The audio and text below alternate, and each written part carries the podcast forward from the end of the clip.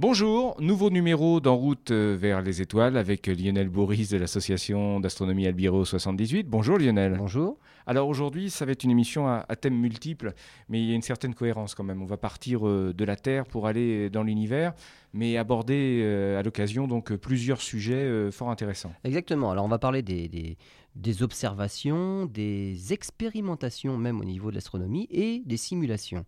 Et on va prendre un thème pour ça, on va prendre du- le Soleil.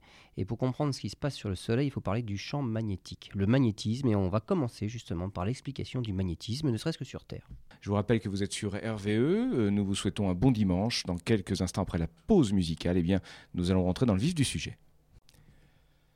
Bon dimanche à tous. Donc, nous sommes dans le cadre de l'émission En route vers les étoiles avec euh, Lionel Bourris qui est d'un dynamisme débordant pour nous parler d'un sujet fort intéressant, le magnétisme. Alors, tout à l'heure, au début de l'émission, quand je disais on part de la Terre au Soleil, à l'univers, bah oui, parce qu'on va déjà, comme vous le disiez tout à l'heure, aborder euh, le magnétisme sur Terre. Exactement. Alors on va commencer par ce que tout le monde connaît, les, petits aimants. Donc euh, tout le monde a joué avec des aimants et on se rend compte que bah, les aimants, il y, a, toujours deux pôles qu'on a appelés pôle nord, pôle sud, mais c'est une convention. On aurait pu appeler le pôle jaune, le pôle vert, euh, ou rouge et bleu comme les, robinets. Donc ça a été pôle nord, pôle sud. Et quand on s'amuse avec, on se rend compte que ben, deux pôles euh, opposés s'attirent et deux pôles identiques se repoussent. Et après, alors il y a des, des expériences amusantes, c'est si on casse un aimant en deux, il y a toujours un aimant. C'est-à-dire qu'on ne peut pas séparer le nord du sud. C'est quelque chose. euh, C'est-à-dire, là, là j'ai pas compris. c'est-à-dire que si, on a, si on a un aimant en fo- de, de forme longue, on va dire, j'ai un pôle nord d'un côté, un pôle sud de l'autre, Oui. et je me dis, si je le casse en deux, j'aurai que le nord dans ma main gauche et que le sud dans ma main droite, Oui. on imagine. Oui, Mais si je le casse en deux, bah, le bout que j'ai dans la main gauche, il aura aussi un pôle nord, un pôle sud. oui. Le bout que j'ai dans la main droite, il aura encore un pôle Donc, nord, un pôle sud. On ne peut pas séparer les pôles. C'est C'est- impossible. C'est fantastique ça. Voilà. Alors en fait, euh, ben, d'où ça vient? D'où ça vient? Eh bien, pour cela, il va falloir aller remonter un petit peu dans la matière et aller très très très au, au- au centre des choses. Et d'abord, je vais vous parler d'une d'une petite expérience qu'avaient faite certains scientifiques euh, il, y a, il y a longtemps maintenant. Ils se sont rendus compte euh, qu'une particule chargée, donc on appelle ça un ion, mais une particule chargée, on va prendre un électron par exemple, Alors pour une charge négative. Voilà, une particule, c'est un élément très, Parti- voilà. très, très minuscule, Les- très petit de, de la matière. Voilà, les- alors les particules, ce sont les constituants de base de la matière. Alors, c'est même pas les atomes. Les atomes, déjà, on dit que c'est les, les briques de matière, et, mais les atomes sont faits de particules. Et les particules élémentaires, ce sont les, les protons, les neutrons, les électrons, par Voilà, exemple. pour poursuivre l'image, euh, c'est le sable qui fabrique la, la- la brique. Exactement. Voilà. Alors, on, prend un électron, l'électron a une charge négative. Et on se rend compte, par exemple, que lorsqu'un électron se promène dans un champ magnétique, eh bien sa trajectoire est incurvée. Il ne peut pas avoir une trajectoire rectiligne. C'est-à-dire qu'il est dévié à cause du champ magnétique. Évidemment, si le champ magnétique dévie un électron, en physique, tout est un petit peu lié. Quand on regarde les formules, on se dit, tiens, mais dans l'autre sens, est-ce qu'on peut, peut- on peut faire l'inverse? Et effectivement, si on arrive à faire circuler une particule chargée bah, sur une trajectoire courbe, elle va créer un champ magnétique. C'est-à-dire qu'on peut créer du magnétisme avec une particule chargée, ou on peut incurver la trajectoire d'une particule chargée avec du magnétisme. Tout est imbriqué. Donc on peut créer le magnétisme. On peut créer le magnétisme.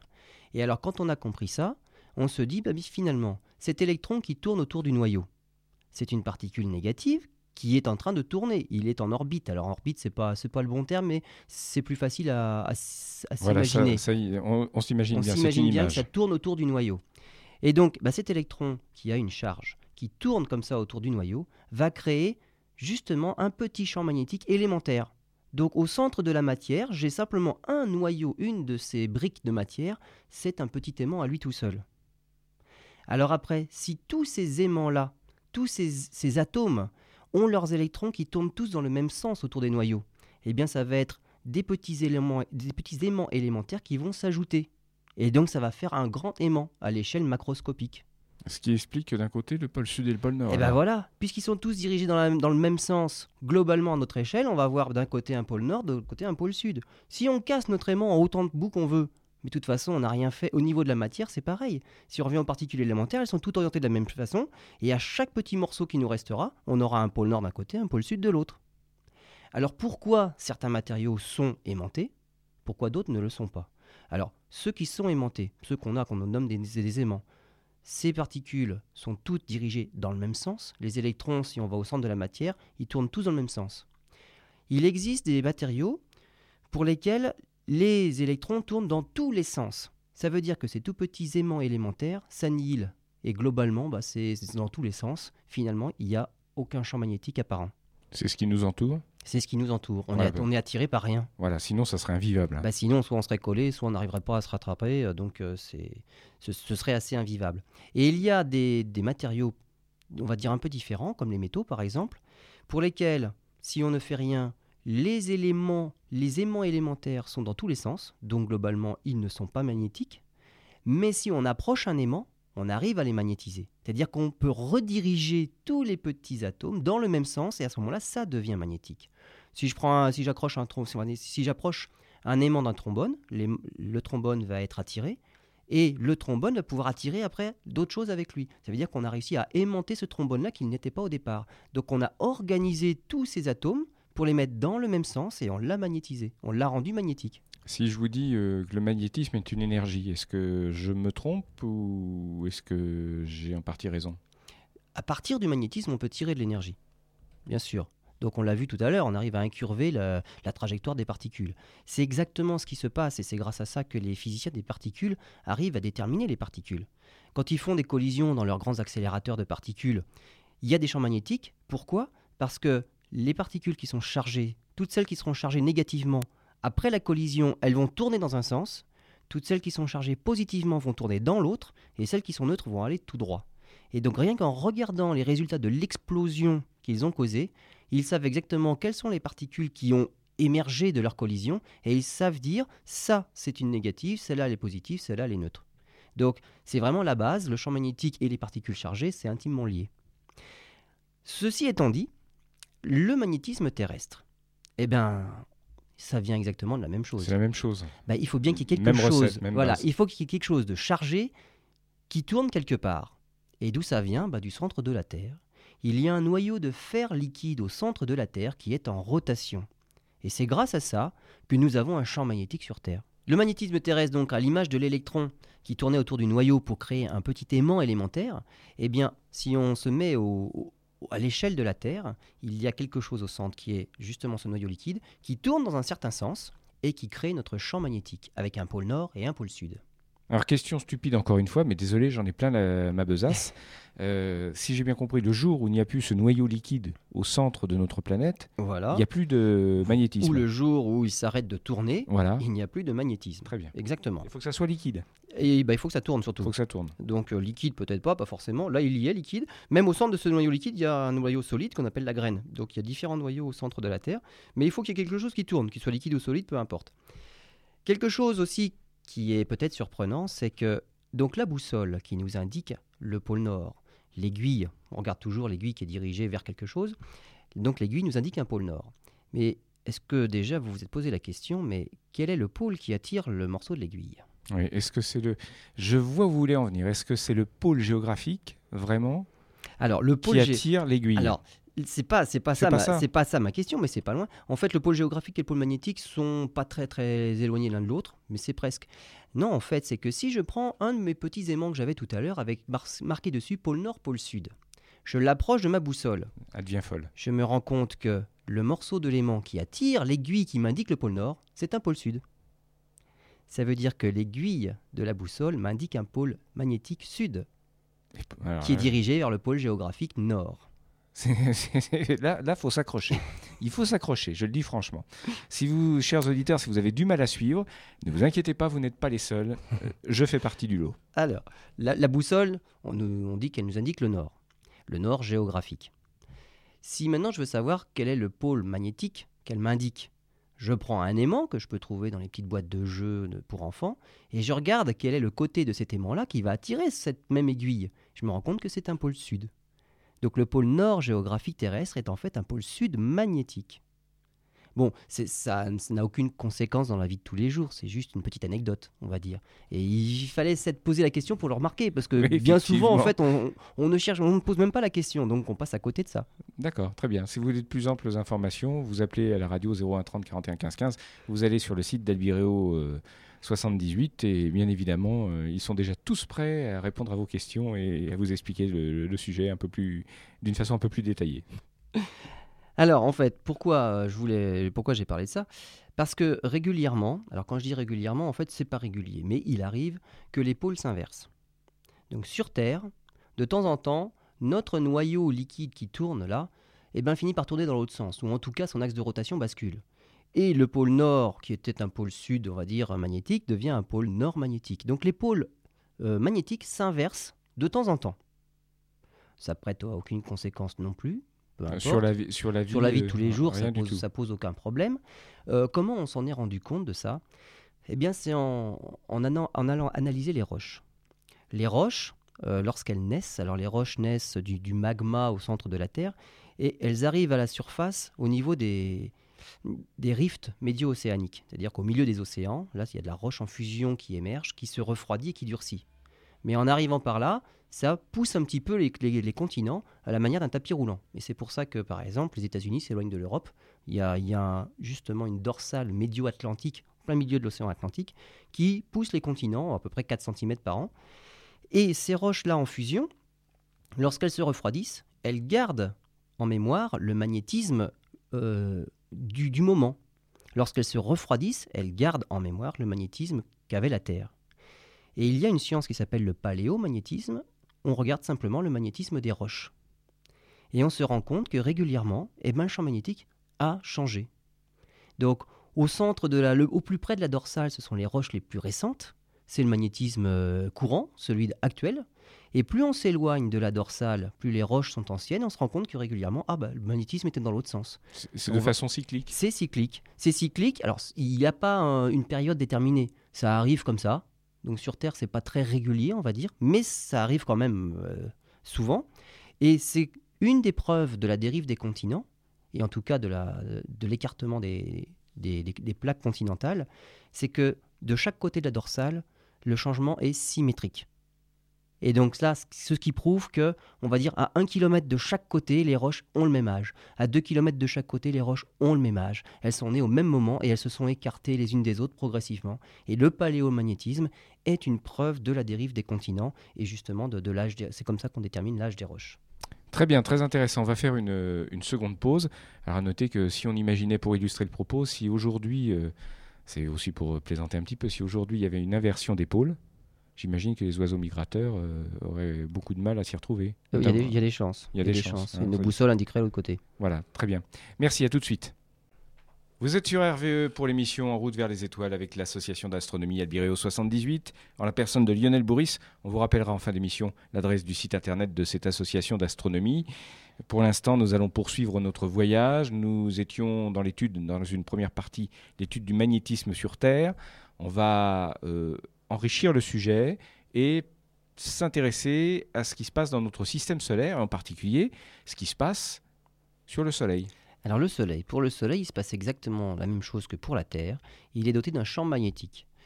C'est la même raison, il y a quelque chose qui tourne au centre du Soleil, ça crée justement un aimant.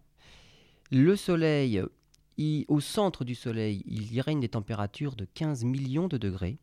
Et donc, son, on va dire, sa, chaudière, c'est le principe de la fusion thermonucléaire. C'est quelque chose qu'on tente de faire sur Terre. Pour l'instant, on n'a pas tout à fait les moyens. Les prototypes y arrivent, pas très longtemps. Alors, quelle est la différence entre la fusion et la fission la, fusion la fission, ça marche bien dans une centrale nucléaire. La fission, c'est on casse des éléments lourds pour en faire des noyaux plus, légers. La bombe atomique oui, par exemple. Alors, c'est une réaction qui s'emballe. Voilà. Et ce qui se passe dans nos centrales ne peut pas s'emballer à ce point-là. Non, non, mais c'était juste pour une image très, très marquante. Voilà, c'est très énergétique, on va dire. Mais le problème, c'est que la bombe atomique, il en existe de deux différentes. Il y a la bombe A et la bombe H. Et la bombe A, justement, c'est la bombe à fission. La bombe H, c'est la bombe à fusion. Il n'y a que dans la bombe H qu'on arrive à faire ce qui se passe au centre du Soleil. Eh oui, question de quelqu'un qui n'y connaît rien. Hein. je, joue les, les naïfs. Ah, tout à fait, tout à fait. C'est exprès. Hein. Tout à fait. Mais malgré tout, comme c'est très difficile de, de, faire de la fusion, euh, il faut quand même amorcer notre bombe H avec une bombe A. Donc il faut commencer par la fission. Donc la fission, c'est des gros noyaux que l'on casse en deux, qui donnent de l'énergie, énormément d'énergie. On en parlait des bombes atomiques. La fusion, c'est l'inverse. On essaye de regrouper des noyaux plus légers. Donc des noyaux d'hydrogène pour en faire de l'hélium. Et c'est beaucoup plus difficile à faire. C'est comme des aimants qu'on voudrait rapprocher, eh ben, ils n'ont pas vraiment envie de se toucher. C'est ce qu'on essaie de faire dans les accélérateurs de particules. Alors, les accélérateurs de particules, certains essayent d'étudier le, principe. Il y en a d'autres, c'est comme les tokamaks, par exemple. Donc, c'était vraiment des, gros, des, grosses expériences pour essayer de faire fusionner deux particules légères. Alors, c'est plus difficile à obtenir, mais il y a une énergie quand même qui est dix fois supérieure à celle de la fission. Donc, c'est très intéressant. En plus, c'est une énergie propre, c'est-à-dire qu'on fait à partir de l'hydrogène que l'on trouve dans l'eau simplement. Donc, on va dire les éléments qu'on a besoin, c'est de l'eau. On fait des on fait de l'hélium. La fission, on, fait on a quand même beaucoup d'éléments radioactifs et on ne sait pas trop quoi faire avec euh, donc les, déchets. Donc au centre du Soleil, il règne la fusion thermonucléaire. Mais pour arriver à ça, il faut avoir une température de 15 millions de degrés. Alors j'ai parlé de ça parce que tout à l'heure, on va revenir sur le sujet dans la partie expérimentation pour essayer de faire la même chose. Le Soleil, par rapport à ce qu'on a dit au niveau du magnétisme, eh bien, il fait exactement la même chose que ce qu'on a dit sur Terre. Régulièrement, les pôles s'inversent. Le pôle nord devient sud et inversement. Et ce cycle, par contre, contrairement à la Terre, est extrêmement régulier. Ça se passe tous les 11 ans.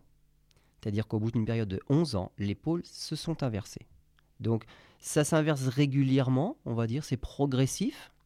Donc les lignes de champ, on imagine euh, l'image qu'on a des, aimants, quand on, met un peu de limaille de fer autour, on, voit que les, grains de limaille s'organisent pour aller d'un pôle à l'autre en faisant des petites lignes courbes qui vont d'un pôle à l'autre. On va dire ça c'est le champ magnétique qui règne autour. Pour le Soleil c'est pareil. Le champ magnétique règne autour et il y a des lignes de champ à l'intérieur aussi.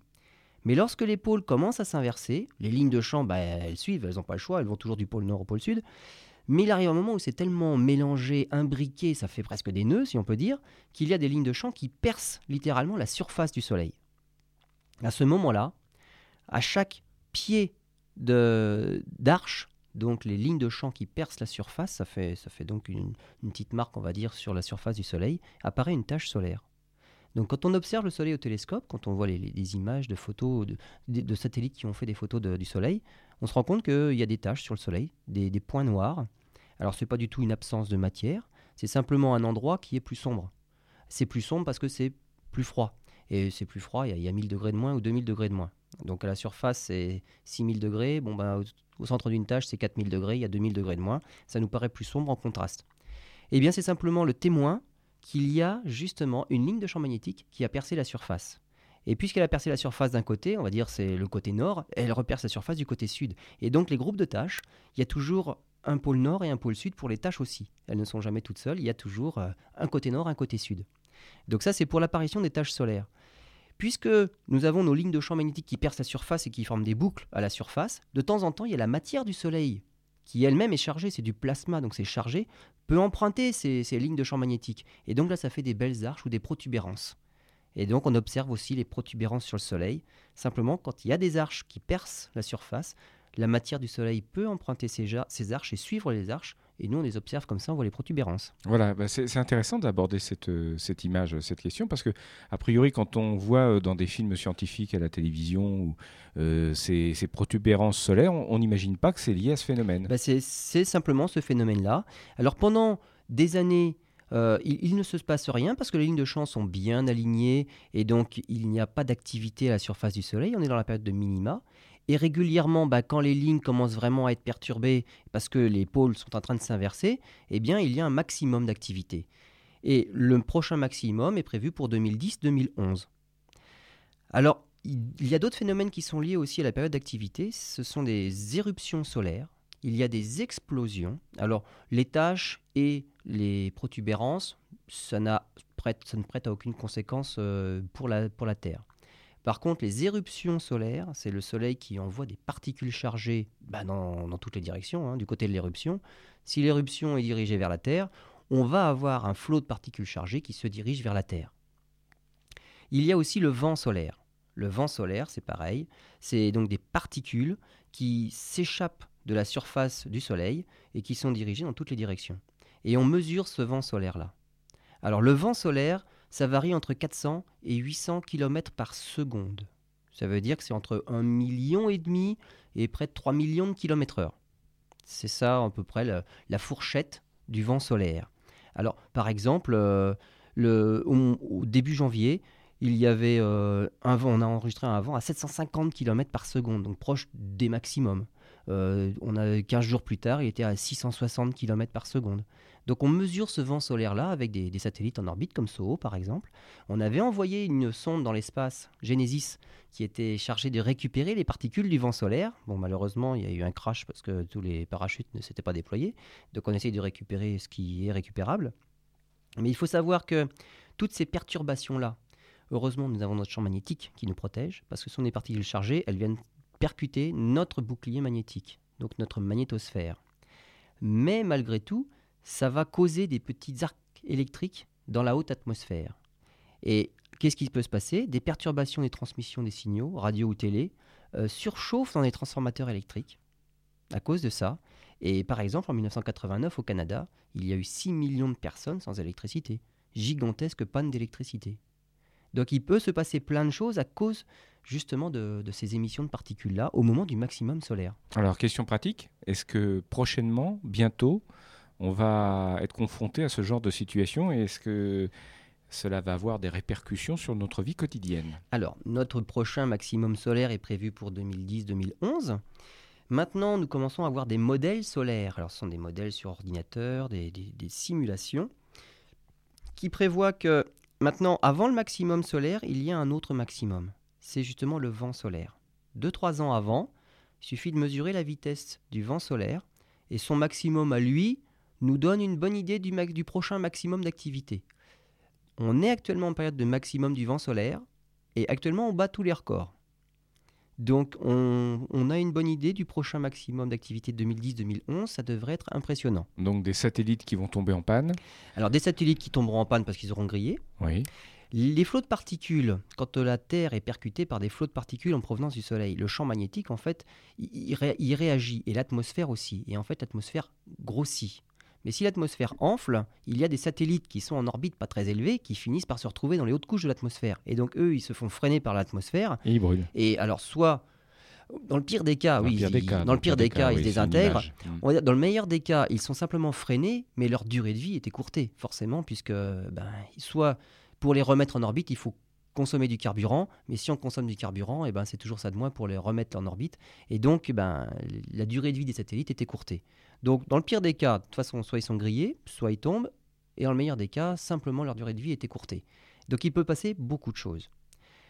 il y a une semaine, donc on va dire le, 24 janvier, 24 janvier, le satellite SOHO a observé une gigantesque éruption solaire sur le bord gauche du Soleil.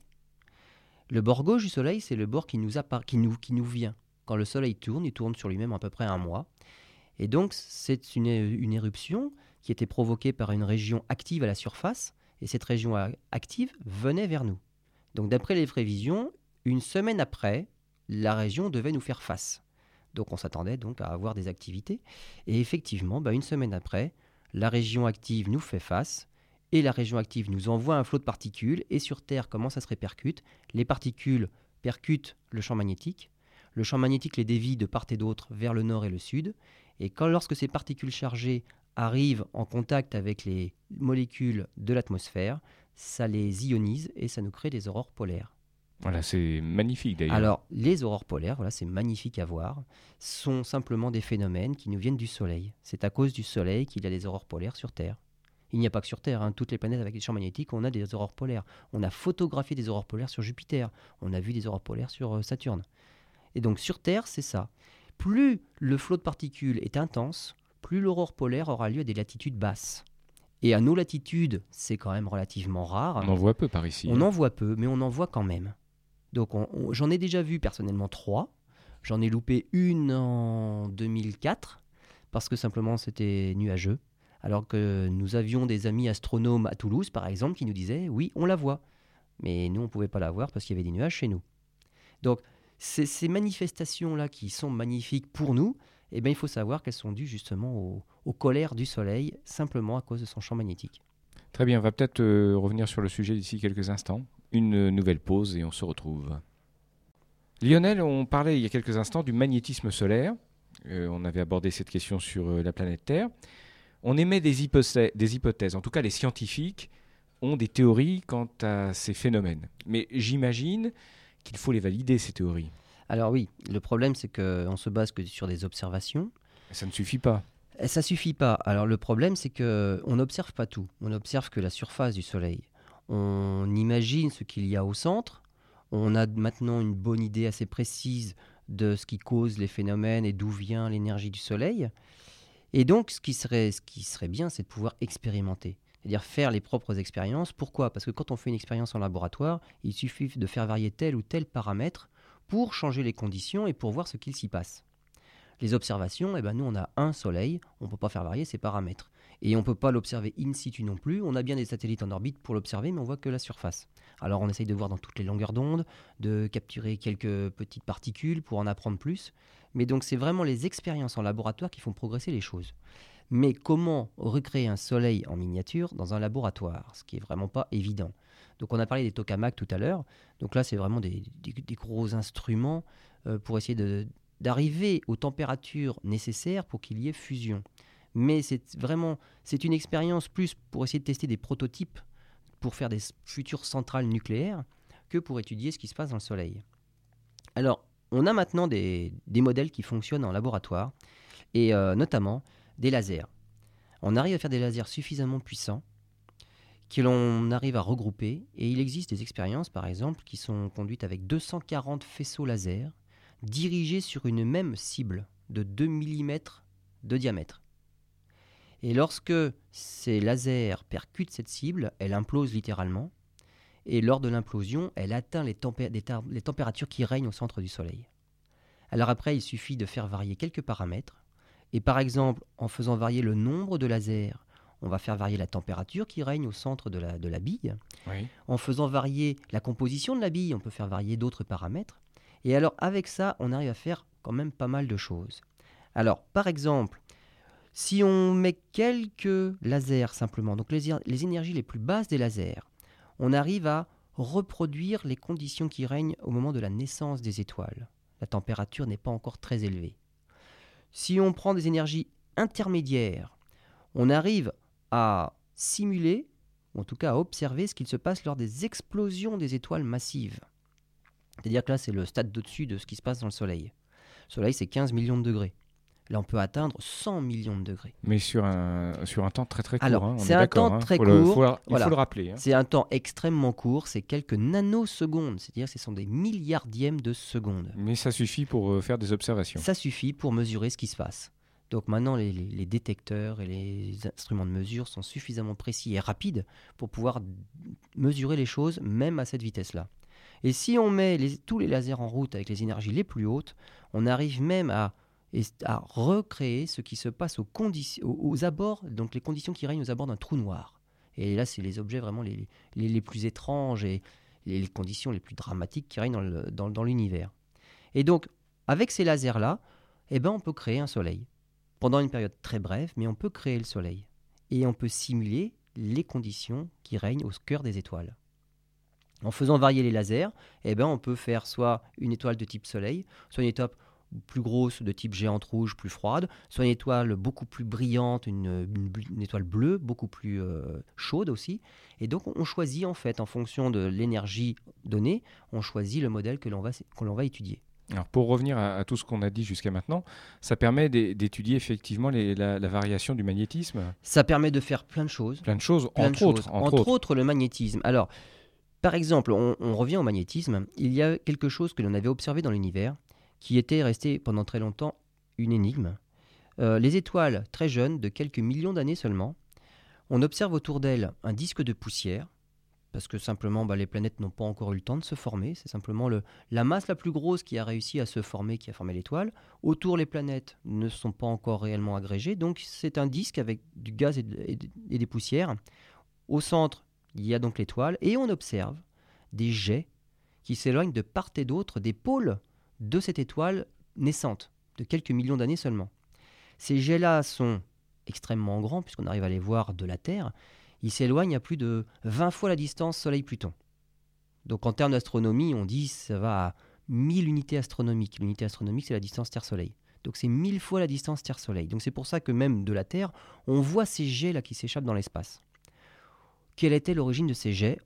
Jusqu'il n'y a pas très longtemps, on ne savait pas On a réussi avec ces expériences et les lasers là à recréer ça et on s'est rendu compte que c'était justement le champ magnétique qui était à l'origine de ces jets là. C'est le champ magnétique qui crée ça. Qui, doit être d'une force extraordinaire. Voilà. Ah bah oui, là c'est beaucoup plus que ce qui règne sur Terre. Oui, oui bien évidemment.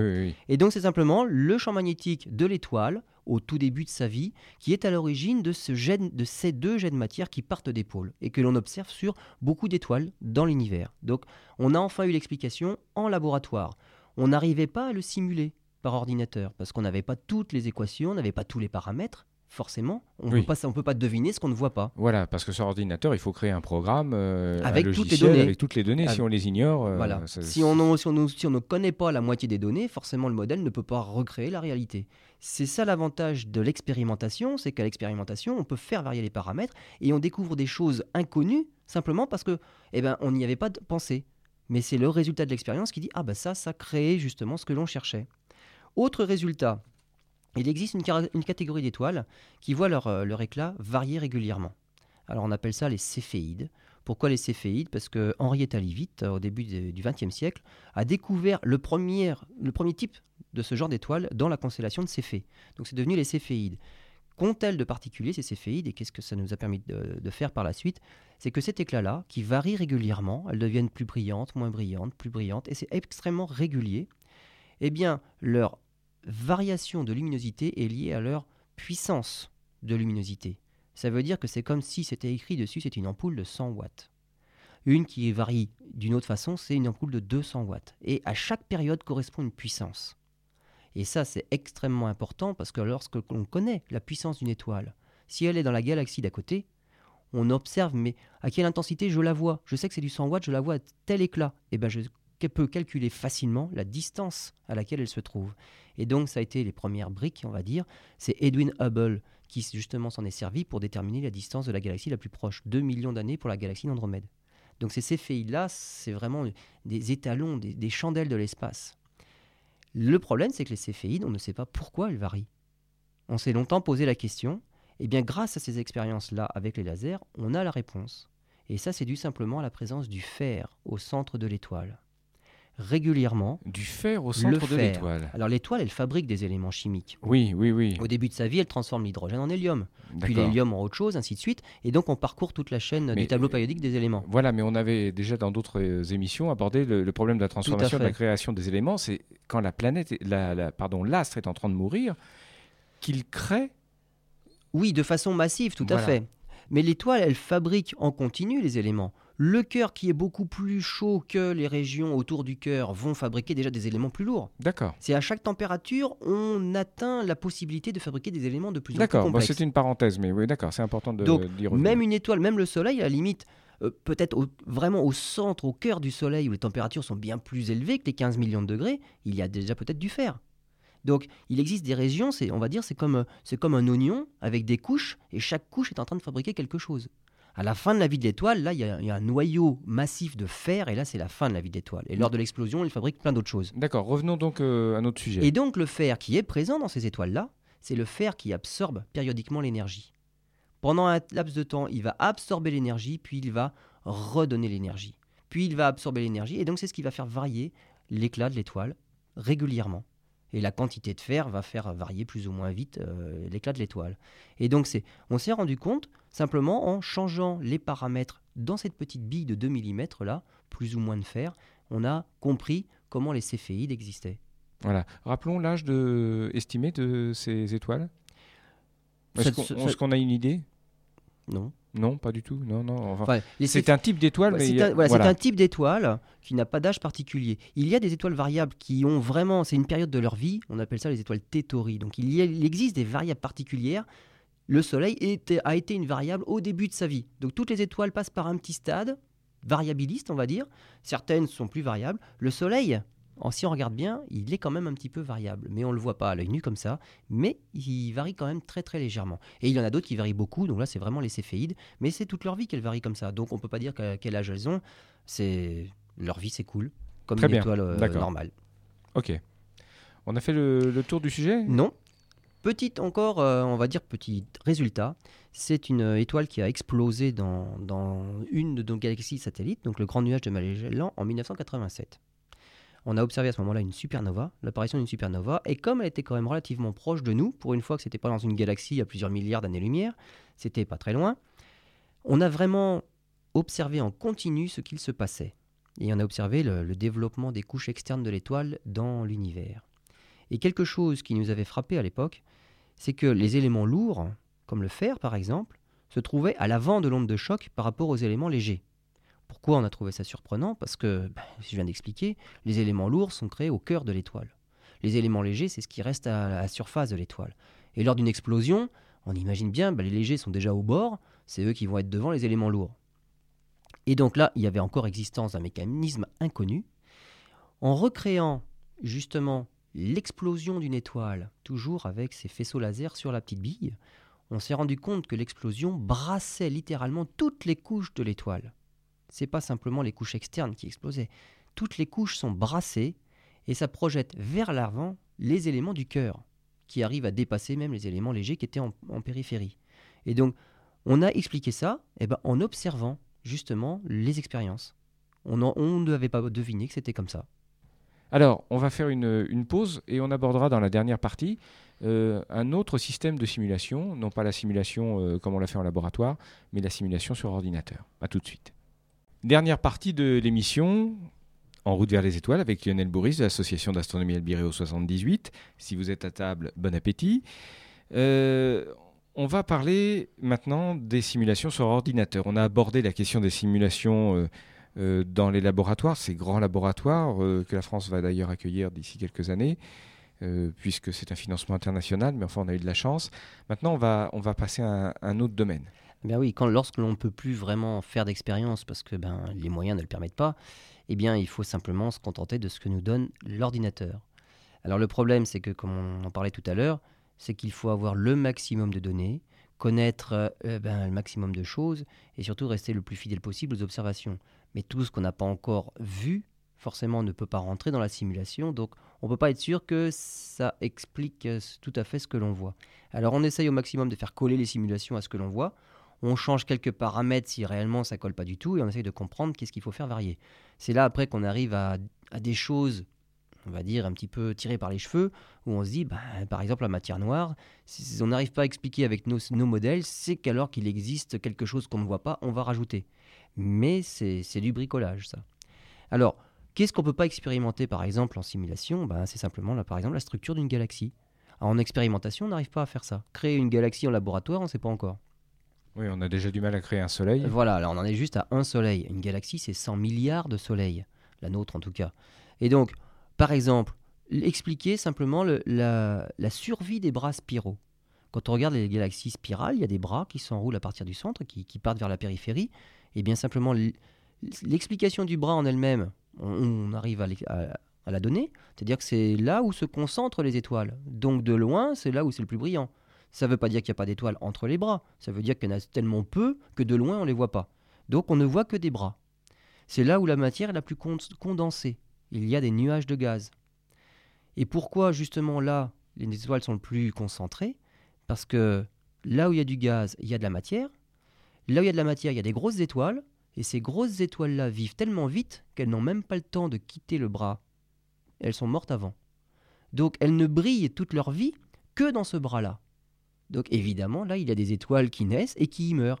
Le Soleil, lui, il a déjà fait plusieurs fois le tour de la galaxie. Il a quitté des bras, il s'est retrouvé entre les bras, il a retrouvé des bras, il a requitté des bras. Donc nous, on voyage parce qu'on a une durée de vie beaucoup plus longue que certaines étoiles. Quelques millions d'années pour certaines, on en est déjà à 5 milliards, nous. Et donc c'est pour ça que ces bras-là nous paraissent bah, plus brillants que entre les bras. Le problème, c'est les bras spiraux. On imaginait avant, bah, c'est quelque chose qui s'enroule autour du cœur. Et à chaque distance par rapport au centre, il existe une vitesse de rotation. Comme pour le système solaire. Mercure est plus près du Soleil, elle tourne vite. La Terre est un peu plus loin, elle tourne un peu plus lentement. Jupiter est encore plus loin, elle tourne plus lentement. Si la Terre tournait plus vite qu'on ne tourne, on s'échapperait de l'attraction du Soleil. Si on était plus lent, on tomberait dessus. Donc à chaque distance correspond une vitesse déterminée. Pour les galaxies, c'est pareil. Chaque étoile tourne à sa propre vitesse suivant sa distance par rapport au centre. Mais si on fait ça, ça veut dire que chaque étoile a une vitesse propre, et donc les bras, ils devraient s'entortiller Au bout de quelques tours, on imagine bien, mais les bras, ils font, ils font des nœuds. Ça devrait être le chaos. Ou alors quoi. ils font dix fois le tour. Chacun fait dix fois le tour. Et donc là, il y a un mécanisme différent pour expliquer la formation et surtout la survie d'un bras. Donc les bras spiraux, le mécanisme de survie est un petit peu délicat. Seule chose qu'on peut essayer, c'est ben, de simuler sur ordinateur. Il y a aussi certaines galaxies, toujours spirales, qui n'a pas, co- comme nous, on a un bulbe au centre, et ben certaines galaxies ont une barre. Et les bras partent de part et d'autre de la barre. Et là, c'est pareil, l'explication de la barre au centre des galaxies spirales. C'est quelque chose ben, qu'on essaye de simuler sur ordinateur. Alors de temps en temps, on trouve quelque chose qui ressemble à peu près à la réalité, et donc on va s'accrocher à ce modèle-là et on va dire, ça y est, j'ai le bon, c'est celui-là. Alors là, on comprend bien que pour simuler au plus près quelque chose, il faut prendre en considération le maximum de choses. Si on veut simuler notre galaxie, il va bien falloir essayer de rentrer un jour ou l'autre les 100 milliards d'étoiles pour les faire tourner les unes par rapport aux autres et voir comment ça évolue. C'est pas de mal à veille quand même. Mais faire entrer 100 milliards d'étoiles avec leurs propres caractéristiques, leur distance à chacune, mais il faut des, des heures et des heures de calcul. Oui, ça, ça- ça- ça évoque sans doute euh, un autre stade dans, notre connaiss- dans nos connaissances scientifiques.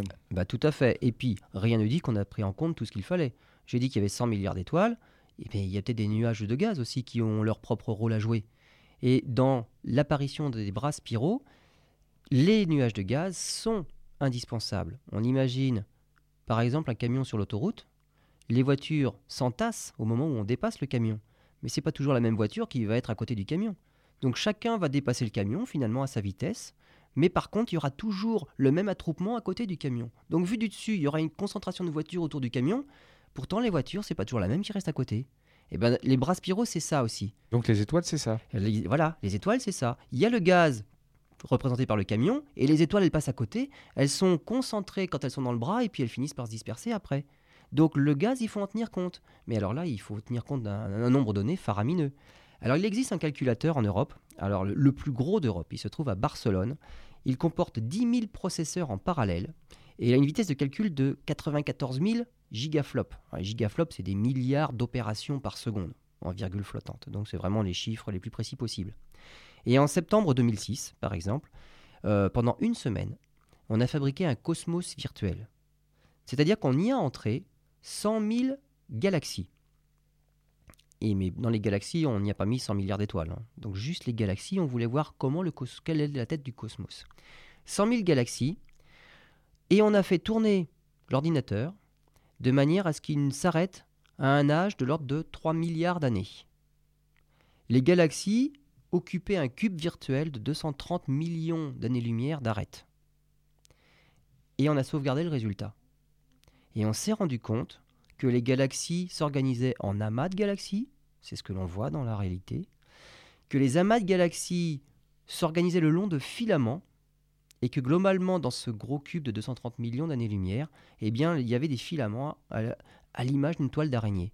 Et c'est ce que l'on observe dans le cosmos. On est en train de faire des sondages dans le cosmos actuellement, avec justement, on mesure la position des galaxies et on essaye de faire un cosmos en trois dimensions. Et on se rend compte que ça s'organise autour de filaments comme ça, de gigantesques filaments. ça confirme les observations, confirme les, les recherches sur ordinateur. Voilà, tout à fait. Mais là, on s'est concentré dans un petit cube, 230 millions d'années-lumière. C'est quand même pas beaucoup. Il faudrait qu'on aille jusqu'à des milliards d'années-lumière. Donc là, c'est 230 millions. Donc on va dire que c'est l'environnement proche. On s'est arrêté à un âge de 2 milliards, 3 milliards d'années. Et ne serait-ce que pour avancer de 2 milliards d'années supplémentaires, il faudrait que l'ordinateur tourne pendant deux semaines de plus. 24 heures sur 24. Et là, on arriverait à un âge de 5 milliards d'années. Alors pourquoi? Il nous a fallu une semaine pour 3 milliards d'années et maintenant pour gagner 2 milliards d'années supplémentaires, il faudra deux semaines, simplement parce que le cosmos a atteint un âge, ou a atteint un, un degré, de complexité, voilà. supérieure. Mm. Donc les équations sont plus complexes, le temps de calcul est plus long. Mais on y arrive. Mais là, on s'est contenté, on va dire, entre guillemets, de 100 000 galaxies. C'est déjà pas mal. C'est déjà pas mal, donc c'est un, c'est un début. Et on voit bien qu'on est de toute façon limité par la puissance des, des calculateurs. C'est les mêmes problèmes en météorologie. Si on ne tient pas compte de tous les paramètres, si nos, nos cellules de calcul élémentaire sont immenses, eh ben, on a globalement le temps qu'il fera sur une région. Mais on ne peut pas dire il fera de ce temps-là sur telle ville et sur la ville voisine, il fera ce temps-là. Il faut réduire les, temps de- les- les cellules de calcul. Forcément, il faut une puissance supérieure. Très bien, Bah, c'est fort passionnant. Donc voilà pour les simulations sur ordinateur. Elles ont encore Ouais. un bel avenir devant elle. Voilà, d'autant que les technologies au niveau euh, informatique vont évoluer de Ah bah, façon extraordinaire ça ces prochaines années. Très hein. très vite. Donc on aura des, des moyens de calcul qui seront euh, totalement euh, différents de ceux qu'on a aujourd'hui. hein. Exactement. On peut faire un- parler d'un côté du boulier puis de la calculatrice. Voilà. Bah, tout à fait, là, dans là- quelques années, on va, on va en être au même point. Voilà. Voilà, tout à fait. On peut dire qu'on est à l'époque du boulier, lorsqu'on aura des ordinateurs euh, surpuissants qui marcheront avec euh, la- les photons et choses comme ça. On n'imaginera même oui. pas euh, que nos calculateurs à nous étaient si puissants. Merci Lionel pour cette émission fort intéressante. Euh, c'est un vrai puits de science, hein, il n'y a, pas à dire. Chaque semaine, bien évidemment, il nous emmène euh, de façon fort intéressante découvrir euh, l'univers et puis des aspects méconnus de la science. On va rappeler pour terminer, comme on vous l'a promis en début d'émission, l'adresse du site de l'association d'astronomie Albireo 78, parce que l'association d'astronomie Albireo 78 existe au-delà et à côté quand même de l'émission qu'elle produit et par ses activités. Bien évidemment, il y a des membres dans cette association, et vous pouvez devenir membre, il suffit de venir nous voir ou de nous contacter simplement donc sur notre site au www.albireo78.com. Et là, contrairement aux émissions où c'est moi qui choisis les thèmes chaque semaine, eh bien vous, vous pouvez choisir votre propre thème. Et si vous souhaiteriez qu'on aborde tel sujet, vous pouvez venir soit nous voir, soit nous contacter simplement et je ferai le sujet à la radio. Voilà, et puis euh, vous avez déjà été quelques-uns euh, à nous envoyer par mail sur le site de RVE quelques questions concernant euh, l'astronomie. Euh, bien, continuez, allez-y, euh, on attend euh, les suggestions, on attend vos questions, euh, même si elles peuvent vous paraître un peu bateau, parfois un peu stupides. Non, non, il n'y a pas de questions stupides, il y a toujours des réponses intéressantes. Voilà, merci, bon dimanche, à la semaine prochaine.